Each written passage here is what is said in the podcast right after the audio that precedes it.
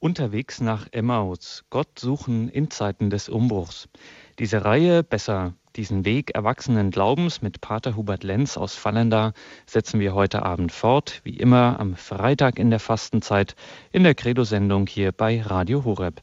Ich bin Gregor Dornis und darf Sie im Berliner Horeb-Studio durch diese Stunde mit Pater Lenz begleiten. Gott suchen in Zeiten des Umbruchs. Dazu will dieser Weg erwachsenen Glaubens, unterwegs nach Emmaus, einzelne Gruppen und Gemeinden einladen. Einladen wozu? Zu verweilen, im Alltag mal Rast machen, ja Platz machen, eine Zeit und einen Ort schaffen, wo es letztlich nur um eins geht, Gott zu begegnen. Und weil das eben nicht so von selbst geht und schon gleich gar nicht in diesen Zeiten, wo der erwachsene Glaube alles andere als eine Selbstverständlichkeit ist, Deswegen bietet die Projektstelle Wege Erwachsenen Glaubens in Fallenda Hilfen an, wie man sich allein oder gemeinsam auf den Weg machen kann, um Gott zu begegnen, zu erfahren und daraus neue Kraft für das eigene Glaubensleben zu tanken. Bei Unterwegs nach Emmaus nun sind diese Hilfen ausgerichtet an den Sonntagsevangelien der Fastenzeit. Die Sonntagsevangelien der Fastenzeit sind sozusagen das Leitmotiv, die markieren den Weg nach Emmaus für die wöchentlichen Auszeiten, also sieben Sonntage und sieben Themen für eine Atempause im Alltag. Pater Lenz gibt uns in diesem Jahr eine Kostprobe von diesem Weg, immer am Freitag.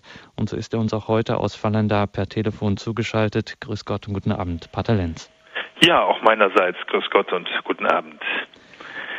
Danke, Pater Lenz, dass Sie uns heute wieder mitnehmen, einladen zu einer Atempause. Sieben Sonntage, sieben Themen. Heute schauen wir uns also das dritte Sonntagsevangelium der Fastenzeit an. Liebe Hörerinnen und Hörer, schon jetzt mal an Sie der Hinweis, das ist in seiner kompletten Fassung doch ein recht umfangreiches, langes Evangelium. Es kann also nicht schaden, wenn Sie das vielleicht mitverfolgen möchten und sich das schon mal zurechtlegen. Johannes Evangelium Kapitel 4, die Verse 5 bis 42. Johannes 4, die Verse 5 bis 42. Pater Lenz, bevor wir da einsteigen, wir sind ja unterwegs, heute das dritte Mal und ob Sie uns da eingangs nochmal auffrischen könnten, uns dahin holen, wo wir gerade sind, welche Stationen schon hinter uns liegen, beziehungsweise besser, wo wir die letzten beiden Male waren. Gerne. Das, der Weg begann ja am ersten Fastensonntag, wie jedes Jahr, am ersten Fastensonntag mit der Versuchungsgeschichte. Und die hat gleichsam nochmal eine Vorgeschichte, denn immer vor der Versuchung stand ja die Taufe Jesu in jedem der Evangelien. Und der Taufe Jesu hat Jesus, der ja ganz Gott, ganz Mensch ist, sein Gottsein gleichsam in den Hintergrund treten ließ. Er als Mensch hat dort bei der Taufe erfahren, dass der Vater im Himmel auch zu ihm als Mensch ganz und gar steht dies ist mein geliebter Sohn, an dem ich gefallen habe, also zu dem ich ganz Ja sage, der mir vertrauen kann. Und er hat bei der Taufe Jesu auch den Weg, den Jesus gegangen ist, dass er gleich am Anfang bereit war, einzutauchen in äh, ja, die Sünde des Menschen, in das Wasser des Jordan. Das war ja gleichsam das Schmutzwasser unseres menschlichen Lebens und sich von Johannes taufen ließ wo Johannes fragte, wäre es nicht umgekehrt richtiger, dass Jesus auf diesem Weg bestätigt wurde und dann ist er nicht so Ärmel hochgekrempelt und jetzt mal losgezogen und hat gepredigt, sondern es heißt ausdrücklich, er wurde vom Geist Gottes in die Wüste geführt. Und was geschah in der Wüste? In der Wüste wurde gleichsam ein Trainingslager begonnen, eine Zeit, wo es intensiv darum ging, vertraust du dem, was zuvor bei der Taufe geschehen ist? Vertraust du wirklich, dass ich, der Vater im Himmel, ganz zu dir stehe? Wo der Widersacher ihn dann herausgefordert hat, in Versuchung führte, aus dem Vertrauen herauszubrechen, da ging es immer letztlich um die Frage, Vertraust du mir oder nimmst du die Dinge selbst in die Hand? Willst du bestimmen? Willst du das alles regeln? Willst du durch Schau oder durch Steine in Brot wandeln, gleichsam faszinieren und die Menschen an dich binden oder wirklich durch den Weg des Gottvertrauens und des Gehorsams? Und Jesus ist diesen Weg gegangen und am letzten Sonntag war dann das Evangelium von der Verklärung, von der Verklärung Jesu, wo Jesus auch dann drei Jünger beiseite nahm und dort durften die Jünger so in der ganzen Intensität spüren, welche Herrlichkeit in Jesu Person verborgen ist. Er ist wirklich Gott. Und die Jünger durften erfahren, er will uns an dieser Herrlichkeit teilhaben lassen. Hier lass uns gut sein und drei Hütten bauen, sagt Petrus. Also ich bin einfach glücklich, wenn ich dabei bin. Und ich glaube, es ist immer wieder für uns wichtig, in unserem Leben, wo es ja viel grauen Alltag gibt, zu wissen, was ist eigentlich die Quelle, was ist eigentlich der Grund, aus dem heraus ich lebe. Und der Grund ist ja eigentlich oft das Ziel. Nicht? Die Wurzeln, die hinter mir liegen und das Ziel, was vor mir liegt. Und daran äh, ließ Jesus sie ein Stück teilhaben. Aber dann ging es auch wieder den Weg bergab, wieder in den ganz normalen Alltag. Und dann kommen wir jetzt eigentlich zum dritten Evangelium, was so etwas ganz Alltägliches ist, wo aber in ganz anderer Weise die Herrlichkeit und die Besonderheit der Liebe und der Art, wie Jesus als Mensch uns nahe sein will, offenbar wird in der Geschichte von der Frau im Jakobsbrunnen. Aber hören wir zunächst das Evangelium in einer etwas gekürzten Fassung, sonst wäre ja doch ein bisschen zu lang für die Sendung. Johannes Evangelium, das Kapitel 4, die Verse 5 bis 42.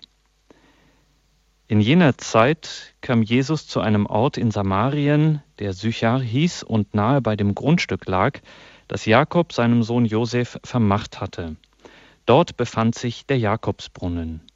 Jesus war müde von der Reise und setzte sich daher an den Brunnen.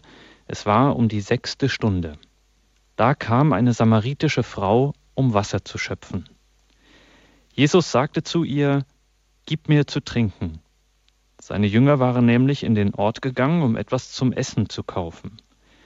Die samaritische Frau sagte zu ihm, Wie kannst du als Jude mich, eine Samariterin, um Wasser bitten? Die Juden verkehren nämlich nicht mit den Samaritern. Jesus antwortete ihr, Wenn du wüsstest, worin die Gabe Gottes besteht und wer es ist, der zu dir sagt, Gib mir zu trinken, dann hättest du ihn gebeten und er hätte dir lebendiges Wasser gegeben. Sie sagte zu ihm, Herr, du hast kein Schöpfgefäß und der Brunnen ist tief. Woher hast du also das lebendige Wasser? Bist du etwa größer als unser Vater Jakob, der uns den Brunnen gegeben und selbst daraus getrunken hat, wie seine Söhne und seine Herden? Jesus antwortete ihr, Wer von diesem Wasser trinkt, wird wieder Durst bekommen. Wer aber von dem Wasser trinkt, das ich ihm geben werde, wird niemals mehr Durst haben. Vielmehr wird das Wasser, das ich ihm gebe, in ihm zur sprudelnden Quelle werden, deren Wasser ewiges Leben schenkt. Da sagte die Frau zu ihm, Herr, gib mir dieses Wasser, damit ich keinen Durst mehr habe und nicht mehr hierher kommen muss, um Wasser zu schöpfen. Er sagte zu ihr, Geh, ruf deinen Mann und komm wieder her. Die Frau antwortete, Ich habe keinen Mann. Jesus sagte zu ihr, Du hast richtig gesagt, ich habe keinen Mann. Denn fünf Männer hast du gehabt und der, den du jetzt hast, ist nicht dein Mann. Damit hast du die Wahrheit gesagt. Die Frau sagte zu ihm, Ich sehe, dass du ein Prophet bist. Unsere Väter haben auf diesem Berg Gott angebetet, ihr aber sagt, in Jerusalem sei die Stätte, wo man anbeten muss. Jesus sprach zu ihr, Glaube mir, Frau, die Stunde kommt, zu der ihr weder auf diesem Berg noch in Jerusalem den Vater anbeten werdet. Aber die Stunde kommt, und sie ist schon da, zu der die wahren Beter den Vater anbeten werden im Geist und in der Wahrheit. Denn so will der Vater angebetet werden, Gott ist Geist, und alle, die ihn anbeten, müssen im Geist und in der Wahrheit anbeten. Die Frau sagte zu ihm, ich weiß, dass der Messias kommt, das ist der Gesalbte, Christus. Wenn er kommt, wird er uns alles verkünden. Da sagte Jesus zu ihr, Ich bin es, ich, der mit dir spricht. Inzwischen waren seine Jünger zurückgekommen, sie wunderten sich, dass er mit einer Frau sprach, aber keiner sagte, Was willst du oder was redest du mit ihr?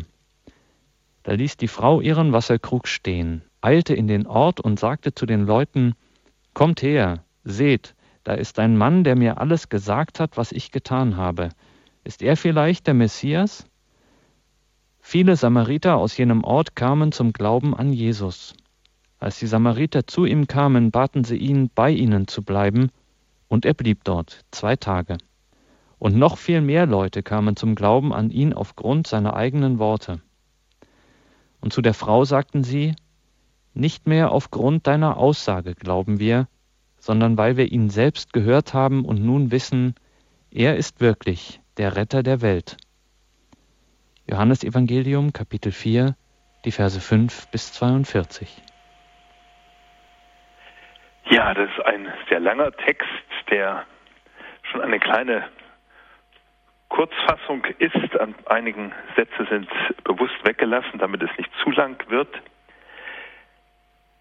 Ein Text, der uns eine Frau vor Augen stellt, die eine ganz intensive Entwicklung durchmacht. Und ich glaube, man muss zunächst ganz an den Anfang gehen. Diese Frau wohnt in einem Dorf und mittags, das heißt um die sechste Stunde, da geht sie an den Brunnen, um Wasser zu schöpfen. Dort ist Jesus. Er sitzt an dem Brunnen. Er selbst ist müde und normalerweise geht man nicht mittags an den Brunnen, um Wasser zu schöpfen. Das ist ja die heißeste Zeit, da legt man sich hin, da bleibt man im Schatten. Aber diese Frau, die war wohl eher nicht mit den anderen zum Brunnen gegangen, wenn die so vor dem Abend, bevor es dunkel würde, an den Brunnen gehen, Wasser holten oder in der Früh des Morgens, sondern sie ging ganz bewusst so allein. Man kann, denke ich, schon vermuten, sie tat sich schwer mit dem Leben. Und sie war ja auch zunächst Jesus gegenüber unsicher und skeptisch. Und wie begegnet ihr Jesus? Wie begegnet er dieser Frau? Wie begegnet er uns? Denn ich glaube, im tiefsten sind wir eingeladen. Dieses Evangelium ist ja ein ganz wichtiger Text der Vorbereitung von Menschen auf die Taufe. Und ich denke, das dürfen wir auch auf uns beziehen, uns in dieser Frau wiederzuerkennen. Aber das ist vielleicht für uns erstmal ein längerer Weg, bis wir uns in ihr wiederfinden. Diese Frau, das spürt man, ist bedürftig. Wenn im Johannesevangelium von Wasser, von Durst, von Hunger die Rede ist, von Licht, dann ist das immer auch in einer größeren Tiefe gemeint. Das sind alles Symbole, die eigentlich ganz intensiv in die Tiefe gehen möchten. Und sie ist bedürftig nach Leben und nach dem Lebensquell. Gib mir dieses Wasser, damit ich nicht mehr kommen muss. Diese Frau hat eine Sehnsucht.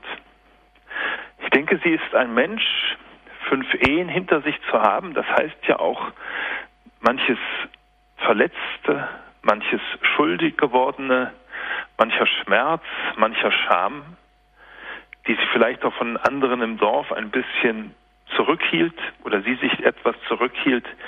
Diese Frau ist bedürftig, bedürftig nach Leben, bedürftig nach Bejahung, nach dem, was wir Liebe nennen und sie begegnet ja Jesus auf eine ganz eigenartige Weise.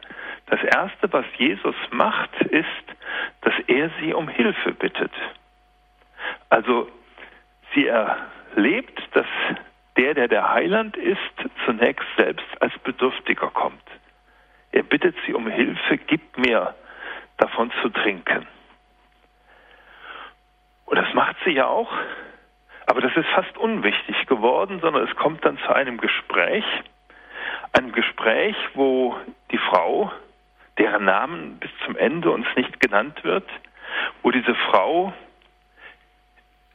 ihre Unsicherheit überwindet. Und zwar letztlich deshalb überwindet, weil ihr Jesus auf Augenhöhe begegnet. Er ist der Bittende,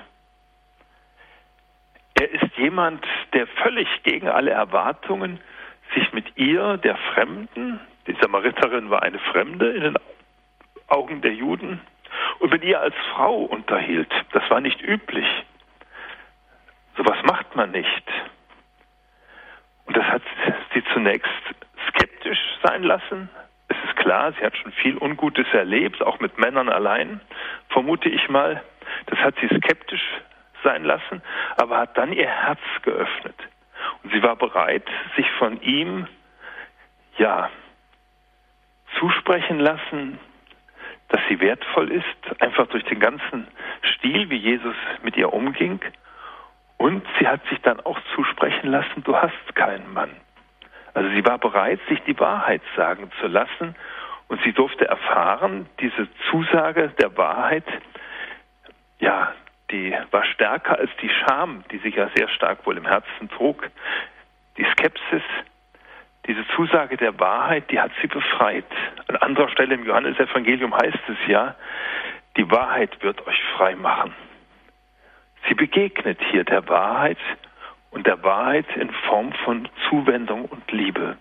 Nicht, dass einem die Wahrheit sozusagen um die Ohren geschlagen wird, sondern dass sie einem wie Wasser zum Trinken gegeben wird. Es ist hier etwas ganz Eigenartiges. Mich Menschen suchen, heute wie damals, diese Frau suchte. Man sucht irgendwo nach etwas Höherem, nach etwas, was dem Leben Erfüllung gibt, Halt gibt. Gibt es heute auf viele Weise dieses Suchen. Manches auch im Bereich der Esoterik. Man sucht nach etwas Göttlichem. Aber das Entscheidende geschieht dann für diese Frau und damit auch für uns in der Begegnung.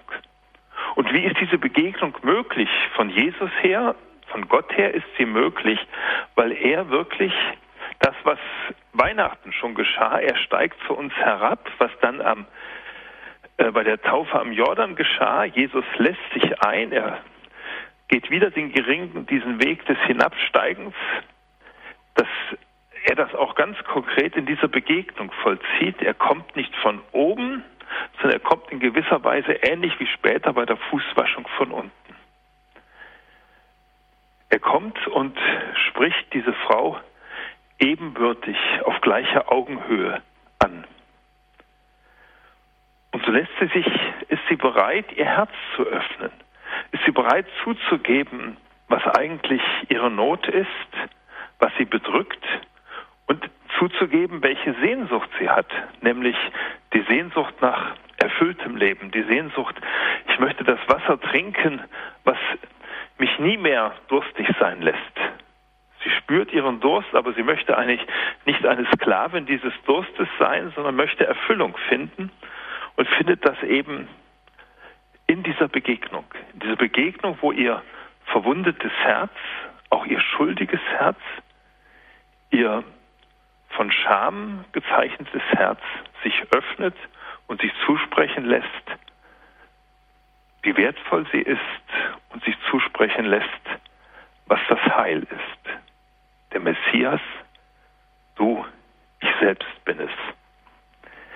Es ist hochinteressant, dass dieses erste Evangelium in der, auf diesem Weg in der Fastenzeit, dieses erste der ganz besonderen Evangelien für die Menschen, die getauft werden als Zeit der Vorbereitung. Das sind ja Evangelien, das jetzige und die beiden nächsten, die ganz intensiv zur Vorbereitung eines Taufbewerbers gehören und deshalb eben jedes Jahr in der Fastenzeit in Liturgie genommen werden können, dass dieses erste Evangelium gleichsam die Erfahrung voraussetzt, ich bin bedürftig, Wer sich heute als Erwachsener taufen lässt, ist auch bedürftig.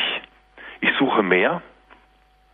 Und dass dieses Evangelium nicht sozusagen jemanden als Handelnder hat, als wesentliche Person, die so eine fromme Sozialisation schon hinter sich hat. Sie hat schon ein bisschen gewusst über Judentum und über Samariter, äh, das samaritische Denken, aber dass sie gleichsam wie so eine Art Quereinsteiger mit Jesus spricht. Die Frau am Jakobsbrunnen, äh, die Jünger sind überrascht, dass Jesus mit ihr spricht, aber sie schweigen, weil sie spüren, oh, da geschieht Wesentliches. Und dass diese Frau dann sogar von Jesus gesandt wird, das heißt, er tut gar nichts, sie senden, sie lässt sich einfach nicht mehr äh, sie, bleibt nicht in ihr verborgen. Sie will hingehen und den anderen erzählen, ich glaube, ich habe den Messias gefunden. Äh, das heißt, Jesus lässt sich ein auf den Fremden, auf die Frau und Mit all dem, was sie belastet hat, wird sie selbst Apostel, Gesandte, welche an jemand, der andere Menschen zu Jesus führt. Vielleicht erkennt sich mancher in der Frau wieder und ist froh, dass Jesus so mit ihr spricht.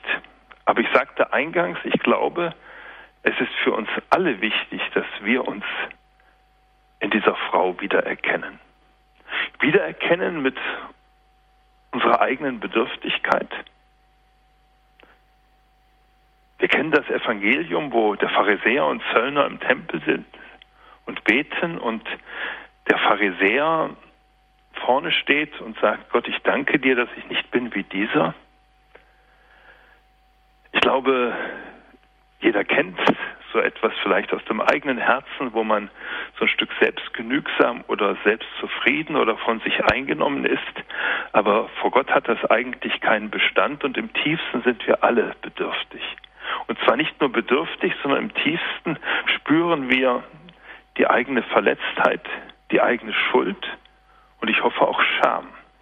Scham, wo ich spüre, das kann ich als Mensch nicht selbst in Ordnung bringen. Es widerspricht eigentlich dem, wozu ich im tiefsten gerufen bin, wie ich sein soll von Gott her, wie im tiefsten ich von meiner Seele her sein soll und wo ich bereit bin, ja, offen zu legen, aufzudecken, mich zu öffnen, mein Herz bloßzulegen. Es gibt ja nicht nur ein körperliches Entblößen, sondern wirklich das innere Bloßlegen, weil jemand anderes kommt, der ja das Gewand, das Kleid, eine schützende Hülle, eine Decke mit seinem Erbarmen und seiner Liebe darüber legt.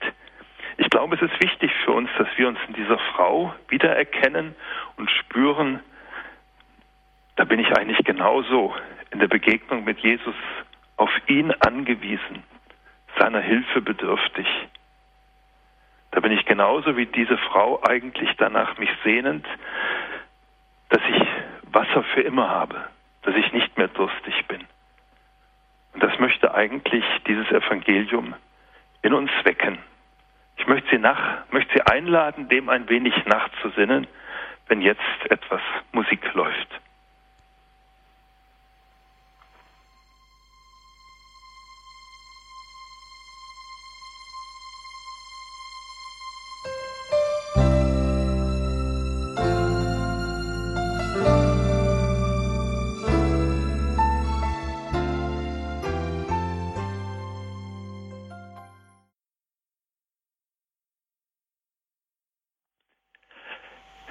So äh, gedacht und die Sendereihe vorgesehen, dass in einem ersten Impuls, der jetzt hinter uns liegt, ich zunächst mal etwas mehr sage über die Situation, was das ganze Evangelium für uns persönlich bedeutet.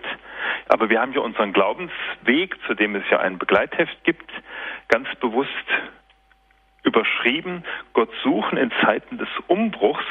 Und da geht es ja auch so um die kirchliche Situation, die ja schon eine herausfordernde Umbruchssituation ist. Und die Frage, was kann uns dieses Evangelium, was fast 2000 Jahre alt ist und trotzdem nach wie vor aktuell ist und trifft, uns wirklich betreffen kann, was kann dieses Evangelium uns für unsere kirchliche Situation sagen?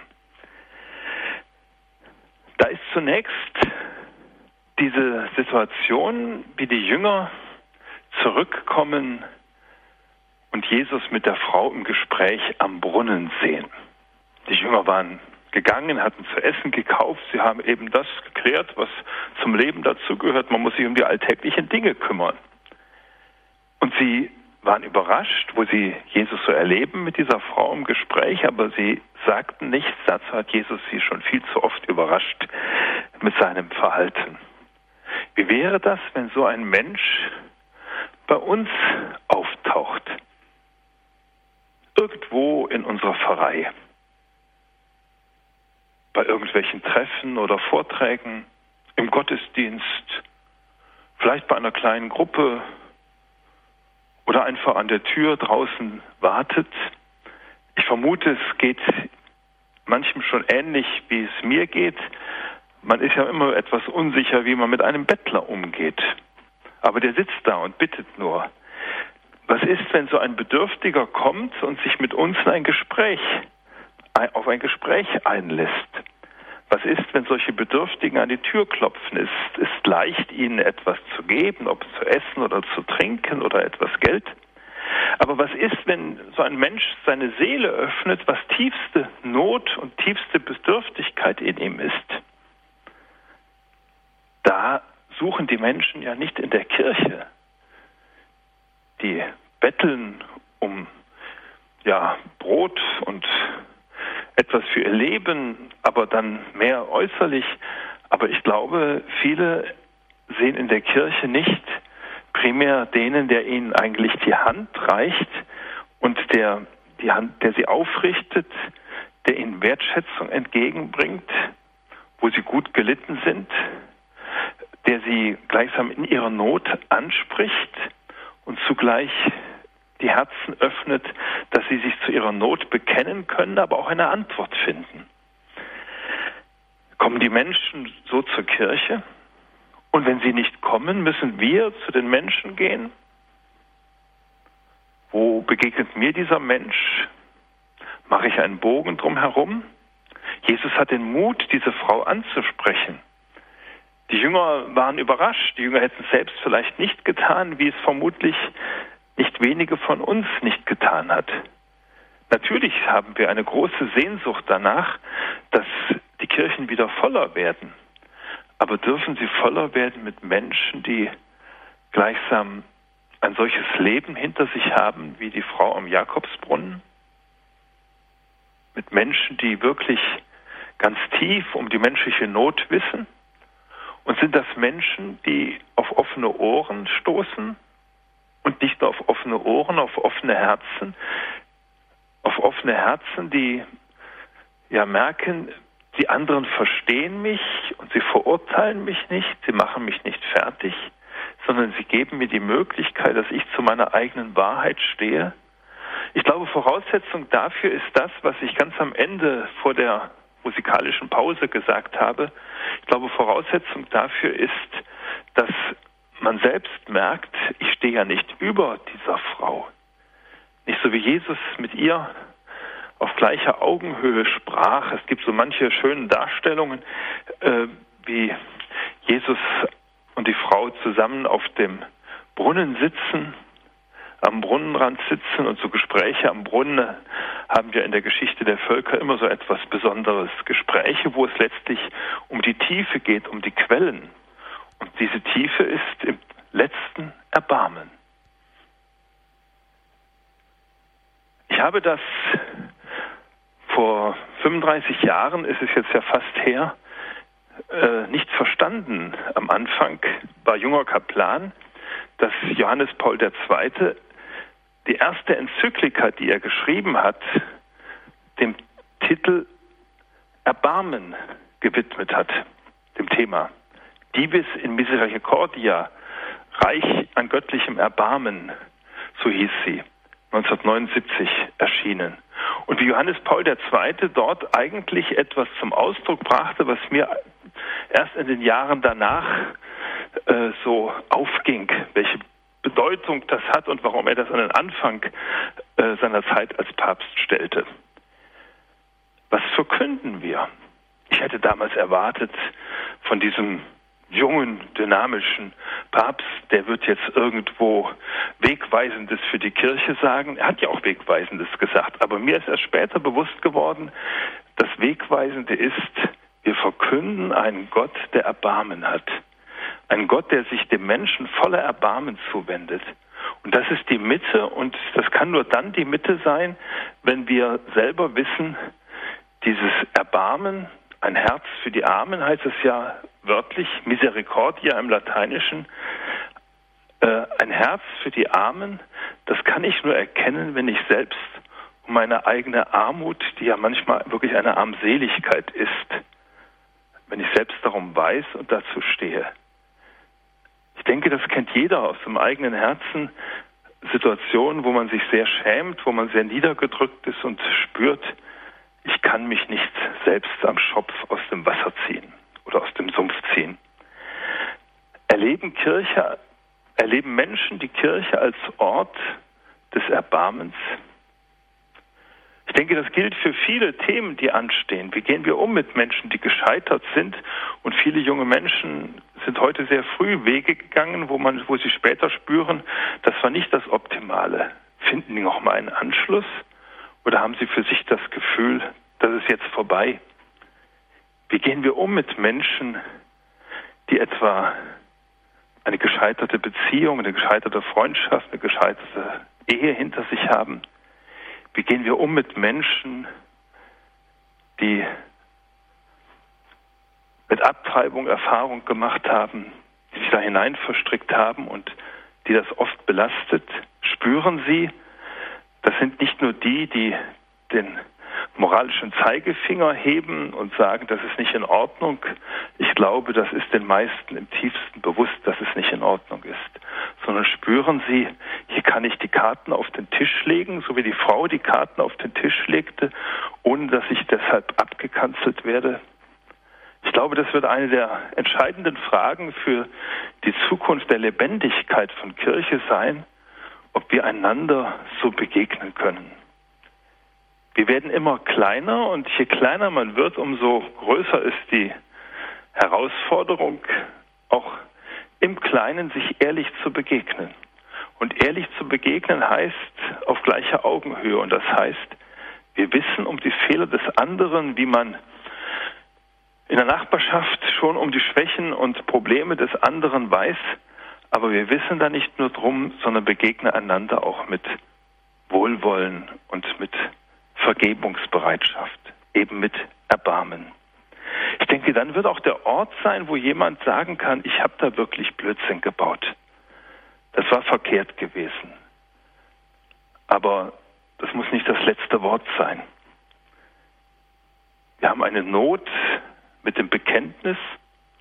Und ich glaube, es ist ein großer Unterschied, ob ein Bekenntnis einen Raum bekommt, wo es ausgesprochen werden kann, das und das ist geschehen, oder wo jemand den Eindruck hat, da wird etwas von mir erwartet, ich soll mich klein machen und die anderen stehen darüber. Und ich glaube, da hat diese Frau hier erlebt, Jesus steht nicht drüber, sondern der steht zu ihr. Und dann kann das geschehen, was das andere Grandiose ist. Diese Frau wird noch in derselben Stunde zur Zeugin. Man könnte ja sagen, diese Frau müsste jetzt erst eine große Schulung durchmachen und müsste eigentlich erst alles Mögliche äh, sich bewähren und dann darf sie auch mal anderen davon erzählen. Aber so auf frischer Tat, gleichsam nicht ertappt, sondern Jesus erlebt, so ganz frisch, da kann sie gar nicht den Mund halten. Sie möchte dann anderen erzählen, was sie da erlebt hat, was sie erfahren durfte. Und sie geht umgehend zu den anderen Menschen und erzählt ihnen, wen sie gefunden hat. Und die gehen raus, natürlich ein Stück aus Neugierde, ein Stück, weil sie merken, diese Frau hat sich ja wahnsinnig geändert. Vorhin lief sie uns noch aus dem Weg und ging da so heimlich zum Brunnen und jetzt kommt sie hier offen her. Und die anderen Menschen sagen dann etwas ganz Großartiges. Jesus bleibt ja zwei Tage dort, wie es heißt. Und dann sagen sie zu der Frau, nicht, weil du es uns gesagt hast, sondern aus eigenem Erleben glauben wir jetzt. Ich denke, das ist grundsätzlich nicht nur für diese Frau und die anderen Dorfbewohner wichtig, sondern irgendwo habe ich in meinem Leben ja auch diesen Schritt getan, dass ich meinen Eltern sagte, sinngemäß, nicht weil ihr es mir so vorgelebt habt, sondern weil es für mich selbst jetzt Überzeugung geworden ist. Deshalb glaube ich, ihr habt mir Brücken gebaut, äh, oder ihr als Lehrer oder Priester habt mir Brücken gebaut, aber dann habe ich es selbst erfahren, verinnerlicht, mir zu eigen gemacht, dann habe ich selbst mich dessen vergewissert und deshalb glaube ich. Das heißt, diese Frau macht eigentlich deutlich, der Bote, ob das der Priester ist, ob das ein Heiliger ist, ob das der Papst ist, ob es die Eltern sind, äh, der Bote ist immer nur der Zeuge und der Zeuge spricht von jemand anderem, nicht von sich.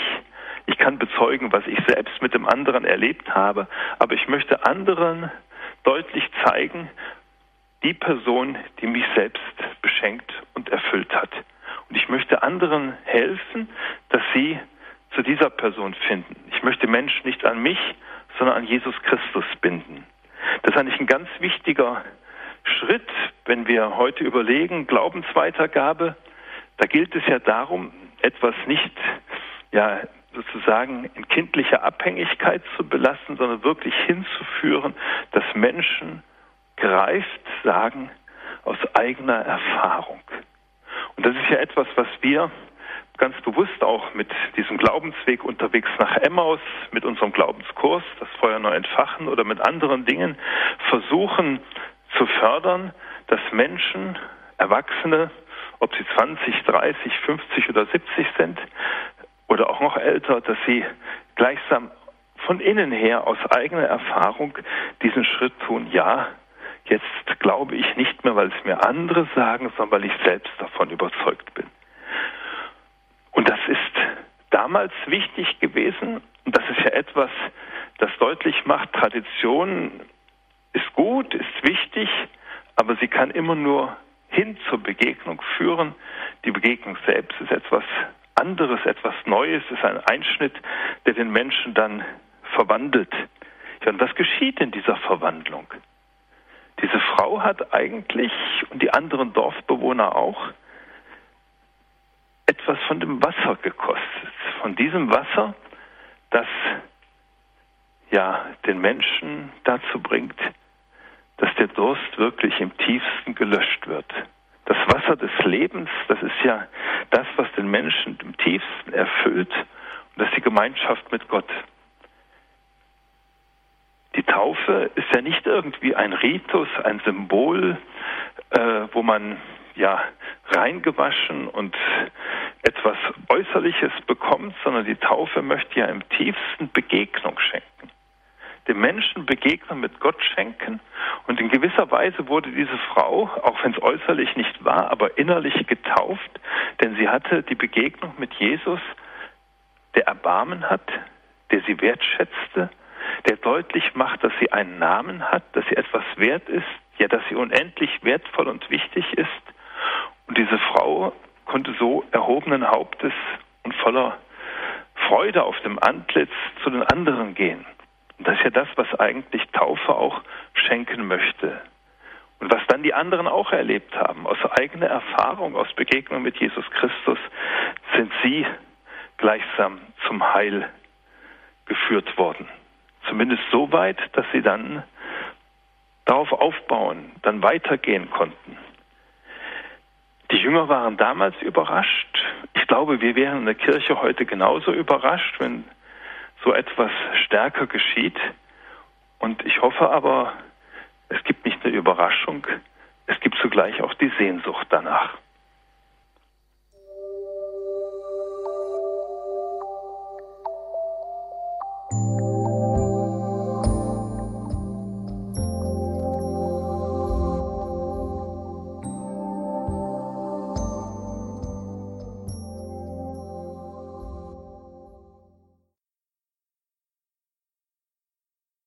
Unterwegs nach Emmaus, Gott suchen in Zeiten des Umbruchs. Diesen Glaubensweg in der Fastenzeit mit Pater Hubert Lenz setzen wir heute fort. Der dritte Teil. Heute ging es um das Evangelium des dritten Fastensonntages. Die Evangelien der Fastenzeit sind ja die Richtschnur für diesen Glaubensweg, den man gehen kann, unterwegs nach Emmaus, Gott suchen in Zeiten des Umbruchs. Danke, Pater Lenz, bis hierher. Die Samariterin, die Frau, ist in der Begegnung mit Jesus ihren tiefsten, ihrer tiefsten Sehnsucht und auch sich selbst, sie ist sich selbst und ihren Sehnsüchten auf die Schliche, auf die Spur gekommen, hat sie entdeckt und in dieser Begegnung ist eine ganz enorme Verwandlung passiert. Ihre Wege erwachsenen Glaubens und so auch unterwegs nach Emmaus, Sie hatten es erwähnt, sollen auch so etwas ermöglichen, so eine Begegnung. Kann man vielleicht sagen, dass in diesen Wegen man auch ein wenig ein Gespür bekommt oder einen Sinn bekommt, einen tieferen Sinn für das, wonach man sich wirklich sehnt? Ich glaube, wenn man nicht ansatzweise so eine Sehnsucht hat wie diese Frau, dann wird man gar nicht erst sich auf einen Weg machen. Mhm. Und es gibt einfach so Situationen und Jesus hat jetzt hier mit der Frau so eine Situation gleichsam erwischt, wenn man das so sagen darf, wo in einem Menschen die Sehnsucht spürbar und greifbar ist und wo er sich ganz konkret auf diesen ganz konkreten einzelnen Menschen eingelassen hat. Äh, ich glaube, das ist grundsätzlich für unsere Situation wichtig. Äh, ich denke so an eine ältere Frau, die bei uns mal in einem Kurs teilgenommen hat und die gesagt hat, am Anfang war da von Sehnsucht so oft die Rede. Das hat bei mir eine Zeit gedauert, bis ich merkte, das ist ja in mir auch. Ich war so ganz selbstverständlich drin in Glaube und Kirche, aber ich merke, in mir ist ja auch so eine Sehnsucht. Ich suche ja auch noch nach mehr und ich glaube, wo das im Menschen angesprochen ist, da wächst etwas, da geht es äh, gleichsam weiter. Da suche ich nach Erfüllung. Das kann auf unterschiedliche Weise geschehen. Ich persönlich glaube, dass was diese Frau erlebt hat, es gibt die Wahrheit und die Wahrheit ist eine Person, ein Du, ist Jesus Christus. Aber anfangen muss es mit der Sehnsucht. Alles beginnt mit der Sehnsucht, ist ja ein bekanntes Wort. Frau Grau aus Konstanz ist ja. bei uns. Grüße Gott. Guten Abend, Herr Dornis. Guten Abend, Guten Herr Pater Lenz. Guten Abend. Ähm, mir ist bei diesem Evangelium, ich liebe es sehr, äh, vor allem auch ähm, das äh, bewusst geworden und wieder aufs Neue herausgekommen, das, was äh, einige Heilige haben, Jesus erkennt die Sünden des Menschen. Und ähm, diese große Barmherzigkeit, die im Bußsakrament zum Vorschein kommt, es ist alles weg, es ist alles gut. Diese Zusage von Jesus, es ist alles vergeben, egal. Und hättest du die größten Sünden dieser Welt begangen, es ist weg, es ist gut. Das ist die Gnadenquelle des, des Bußsakramentes. Und äh, das äh, erlebt man ja auch an großen Wallfahrtsorten, wie die Leute dadurch neu geboren werden, durch diese, durch diese absolute Vergebung im Bußsakrament. Und ähm, es ist auch sehr schön, wie Jesus dann sagt, weil die Jünger wollen ihm was zum Essen geben, Rabbi isst, dann sagt er, ich lebe von einer Speise, die er nicht kennt. Die, meine Speise ist, den Willen dessen zu tun, der mich gesandt hat und sein Werk zu Ende zu führen. Das sind Worte, die mich immer wieder, äh, gerade in den Zeiten heute, ganz stark berühren und den Willen Jesus spüren und das Sakrament, das er uns geschenkt hat. Alles ist gut, egal was du getan hast, egal wie viel du getan hast, alles ist vergeben. Das ist die Gnade und Barmherzigkeit, die äh, Jesus uns im Bußsakrament schenkt. Ja, Dankeschön, Frau. Mein Dankeschön, Frau Grau. Ja, okay. Pater Lenz. Ähm, glaube ich, also mit, ich nichts weiter dazu sagen. Mit dieser Leidenschaft, auch mit der das vorgetragen wurde, ja, kann man sagen, auch das war ein, jetzt ein typisches Zeugnis, das wirklich gut zu dieser Geschichte auch passt. Weil Sie es vorhin gerade gesagt haben, die Wahrheit, wir reden immer viel von Wahrheit und wie Sie es uns geschildert haben, in dieser Geschichte kommt ganz deutlich äh, zum Ausdruck, wie innigst verbunden mit Wahrheit in unserem Glauben diese, was jetzt auch die Hörerin geschildert hat, dieses Erbarmen ist, das einfach mhm. so übergroß ist, dass man es kaum fassen kann. Aber das trotzdem da hinein oder erst recht da hineingeht in diese, in diese Wahrheit. Also wenn Jesus das ähm, aufdeckt und die Frau trotzdem oder erst recht äh, das Ganze eben nicht mehr mit Scham verbunden ist. Ich äh, finde schön, dass Sie das Thema ansprechen. Das stand nämlich noch bei mir auf dem Zettel und hatte ich eben nichts mehr zu gesagt, weil einfach die Zeit mhm. schon etwas vorangeschritten war. Ich glaube, dass das ganz wichtig ist, dass das in unseren Köpfen oft wie ein Gegensatz aussieht. Ich will es mal in dem Wort Toleranz deutlich machen. Äh, Toleranz heißt irgendwo im Gefühl der Menschen, ich bemäntel das und sag mal, ach ja, ist nicht so schlimm, jetzt wollen wir nicht übertreiben und so. Von seinem Wortsinn heißt Toleranz, von dem lateinischen Wort tollere, ich trage das. Ich trage dich, der du anders bist, als es eigentlich gut wäre, und ich trage dich deshalb, weil du mir das wert bist. Das heißt, äh, die Begegnung mit Gott ist nicht entweder ist er lieb zu mir oder er ist gerecht und sagt mir die Wahrheit, sondern es ist wirklich beides untrennbar zusammen. Er eröffnet einen Raum des Erbarmens, der es mir möglich macht, meine Wahrheit zuzulassen, auch zuzugeben. Und ich kann die Wahrheit zugeben, die tiefste Wahrheit über mich selbst. Das ist eigentlich meine eigene Bedürftigkeit, meine eigene Erlösungsbedürftigkeit. Die kann ich zugeben, weil mir gleichsam der Mantel des Erbarmens gereicht wurde, aber nicht im Sinne ist nicht so schlimm, sondern ich lasse dich deshalb nicht fallen.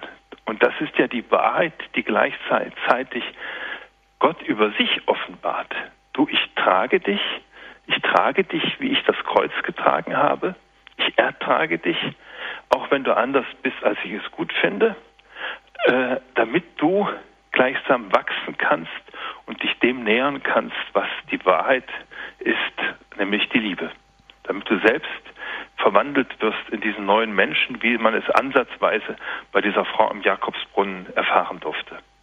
Und wo sich dann noch immer zeigt, dass in der Begegnung, in diesem Zulassen, auch der Begegnung des Zulassens, dass Jesus einem begegnet, einen selber anspricht und einen dann eben in diese Begegnung hineinzieht, dass man dann die Wahrheit auf beiden Seiten sozusagen erfährt, nämlich dass man Gott, Jesus direkt erkennt in einer Form, in Form der Begegnung. Jesus öffnet und damit, sein Herz und der Mensch öffnet sein Herz. Und damit eben auch erst recht das über mich erfahre, wie es um mich steht und was ich eigentlich bin und will. Und dann drängt es, wie Sie gesagt haben, nach außen. Dann fängt man an, davon Zeugnis zu geben, mhm. weil es einen so überwältigt. Das hat mich ein bisschen an der Geschichte immer irritiert, dass ähm, diese Frau dass dieser Frau dann so geglaubt wird, dass man tatsächlich neugierig, dass die anderen in ihrem Ort so neugierig werden und tatsächlich da rauskommen und das sehen wollen, wovon sie da spricht, dieser Person da begegnen wollen, äh, die ihr so eine große Erfahrung äh, bereitet hat. Ich weiß, ich habe so überlegt, na, ob ich jetzt wirklich so offen gewesen wäre und dieser Frau geglaubt hätte, wenn ich ohnehin eigentlich die ganze Zeit mehr oder weniger ein wenig auf sie herabblicke und sage, na jetzt ist, ist hier wieder was passiert, jetzt ähm, da ähm, bleibe ich mal schön ruhig und bleibe mal hier schön zu Hause äh, und gehe jetzt nicht in der Mittagshitze auch daraus an diesem Brunnen. Also ich vermute mal, es steht nicht da, aber es ist, glaube ich, mit den Händen zu greifen. Ich vermute, dass diese Frau durch zwei Dinge überzeugt hat. Ne? Also ich denke, dass sie verändert war wo man merkt, sie ist jemand anders geworden. Die Begegnung verändert und lässt einen nicht einfach so zurück, wie man, am, äh, wie man vor der Begegnung war. Diese Frau hat irgendwo ein befreites Gesicht gehabt. Sie hat ja auch dazu gestanden. Der hat mir alles gesagt. Ihr wisst das ja. Tuscheln da sonst oder sprechen nicht darüber. Aber jetzt hat sie auch den Mut, das offen zu benennen und sie spüren, boah, so wie die darüber spricht, da ist die ja nicht fix und fertig. Da ist die aufgerichtet. Und äh, da wird jeder sofort nachdenklich, äh, was ist da passiert. Und ich glaube, dass das äh, die Erfahrung, wie sie auftrat und die Erfahrung, wie sie also auftrat, dass sie selbstbewusster, vielleicht mit so einem Stück Strahlen im Gesicht kam, so wie ein Mensch sich manchmal äh, ja verändert hat, wenn er eine Freundschaft begonnen hat, Freund oder Freundin gefunden hat, wo man merkt, boah, der strahlt, der ist verändert. Hast du einen Freund, hast du eine Freundin? Ja. So ähnlich denke ich, ist das äh, bei dieser Frau gewesen und dass sie eben so offen sagt, der hat mir alles gesagt. Ihr wisst das ja, aber wir sprechen ja sonst nicht darüber, aber ihr wisst, was mich bedrückt. Und ich denke, so eine Erfahrung muss das gewesen sein. Das hätte sie und mich wahrscheinlich auch hinlaufen lassen, zumindest aus Neugierde. Eine Erfahrung, ganz wesentliche Erfahrung, die man dann eben teilt, das ist durchaus auch ein Element bei Unterwegs nach Emmaus, diesem Weg erwachsenen Glaubens. Das ist durchaus auch eine Erfahrung, die Menschen dort machen, wenn sie nämlich in den gemeinsamen Zeiten, die sie sich nehmen und miteinander dann auch in Besinnung gehen, in Gespräche gehen, in den Austausch und eben auch in das gemeinsame Gebet, dann voneinander Dinge erfahren und miteinander Dinge erfahren, die wirklich ganz außerordentlich sein können und die wirklich auch verändern und verwandeln und dann zurück in den Alltag gehen lassen mit einem anderen Gesicht, wie man es so sagen darf. Diesen Glaubensweg unterwegs nach Emmaus, aber auch es gibt auch andere, zum Beispiel das Feuer neu entfachen, aber jetzt bleiben wir mal bei unterwegs nach Emmaus. Da gibt es sehr viele Begleitmaterialien. Ähm, allen voran natürlich das Teilnehmerheft, das es mit den Evangelien, Besinnungen und vor allem Anregungen zum Gestalten der Besinnungszeit, zum persönlichen Gebeten und viel mehr sehr gut ermöglicht, sich auf diesen Glaubensweg zu begeben. Gerade einmal drei Euro ist der Unkostenbeitrag dafür, also wirklich erschwinglich. Und es gibt auch noch weitere Begleitunterlagen. Es gibt eine DVD, es gibt auch so Schnupperangebote, Gruppensets. Alles das können Sie vorzüglich in Erfahrung bringen und nachschauen auf weg-fallender.de www.weg-fallender, V-A-L-L-E-N-D-A-R.de. Wer es ganz klassisch möchte, der kann auch an die an W, Groß W, Klein E, Groß G. Für Wege Erwachsenen Glauben steht das, also WEG, Postfach 1406 in 56174 Fallender schreiben. Und wochentags, also Montag bis Freitag, ist die Projektstelle Wege Erwachsenen Glaubens in Fallender telefonisch erreichbar. Die Telefonnummer dort ist 0261 6402 990. Ich sage es hier nochmal. 0261 6402 990. Dort also können Sie sich Unterlagen bestellen oder einfach informieren darüber. Vielleicht sind Sie ja jetzt neugierig geworden und möchten auch eine gemeinsame Erfahrung machen, möchten auf diesen Weg erwachsenen Glaubens einmal gehen. Eines ist garantiert, es ist auf jeden Fall eine spannende, eine lohnende Sache. So viel kann man versprechen. Danke Ihnen, liebe Hörerinnen und Hörer, dass Sie heute mit dabei waren, auch dass Sie sich hier in der Sendung eingebracht haben. Eine CD wird es wie immer geben beim CD-Dienst und morgen auf horep.org eine Version im Podcast- und Download-Angebot zum Download auf den heimischen PC. Pater Lenz, Ihnen vielen Dank für heute, für diese Stunde auf dem Glaubensweg. Wir freuen uns auf die nächste Woche, den nächsten Freitag. Im Teilnehmerheft für den Glaubensweg gibt es auch für jede Besinnungszeit eine sehr schöne Seite, die heißt Beten ist Punkt, Punkt, Punkt mit verschiedenen Texten, auch mit Gebeten. Und eins wird da zumindest ganz deutlich klar, wie wichtig das Gebet ist, sowohl das Persönliche als auch das Gemeinsame. Und so fassen wir uns jetzt ein Herz, wie immer am Ende der Sendung, und fragen Sie, ob Sie jetzt auch zum Abschluss dieser Sendung mit und auch für uns beten. Gerne, gerne. Ja, ich möchte einfach nochmal einladen. Wir haben jetzt sehr viel Informationen noch gehört, aber das sind immer nur Brücken. Brücken, auf denen man vielleicht gehen kann zur Begegnung mit ihm. Er öffnet sein Herz. Jesus hat der Samariterin im Jakobsbrunnen sein Herz geöffnet, indem er sich einfach ihr zugewandt hat. Und sie kann dann ihr Herz öffnen. Und so wollen wir dich bitten, Herr Jesus Christus, dass du uns auch ermutigst, dass wir unsere Herzen öffnen dass wir auch das, was vielleicht ganz tief in uns verborgen ist, an Not, an Sehnsucht, auch an Belastung, an Schuld, an Eigenschaften, wo wir immer wieder dran stoßen und damit nicht so einfach fertig werden, dass wir das vor dich bringen können, dass wir es aussprechen, dass auch Menschen, die ihre Not haben, mit dem Bekenntnis, dass sie einfach im Blick auf dich die Kraft finden, dieses Befreiende, wie es die Frau aus Konstanz gesagt hat, für sich zu erleben. Etwa im Bußsakrament oder in einem auch guten Gespräch. Segne uns selbst dafür.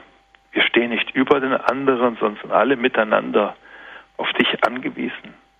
Segne uns auf diesem Weg nach Ostern, dass wir wirklich wie du oder wie die Frau dich bitten um das Wasser des Lebens Segne die Menschen, die uns vielleicht in den Sinn gekommen sind, jetzt beim Hören dieser Texte und segne unsere Kirche, unsere Gemeinden, dass wir wirklich der Ort sind, wo Wahrheit und Erbarmen miteinander untrennbar zusammen sind und ein Licht ausstrahlen, das für andere einladend ist. So segne Sie, segne alle Hörer, alle, die in irgendeiner Weise sich in diesen Wochen auch, es haben sehr viele Menschen diesen Weg begonnen, unterwegs nach Emmaus in Gruppen als Einzelne, dass sie gestärkt werden, dass sie auch die richtigen Gesprächspartner finden. Dazu segne der allmächtige und barmherzige Gott, der Vater und der Sohn und der Heilige Geist.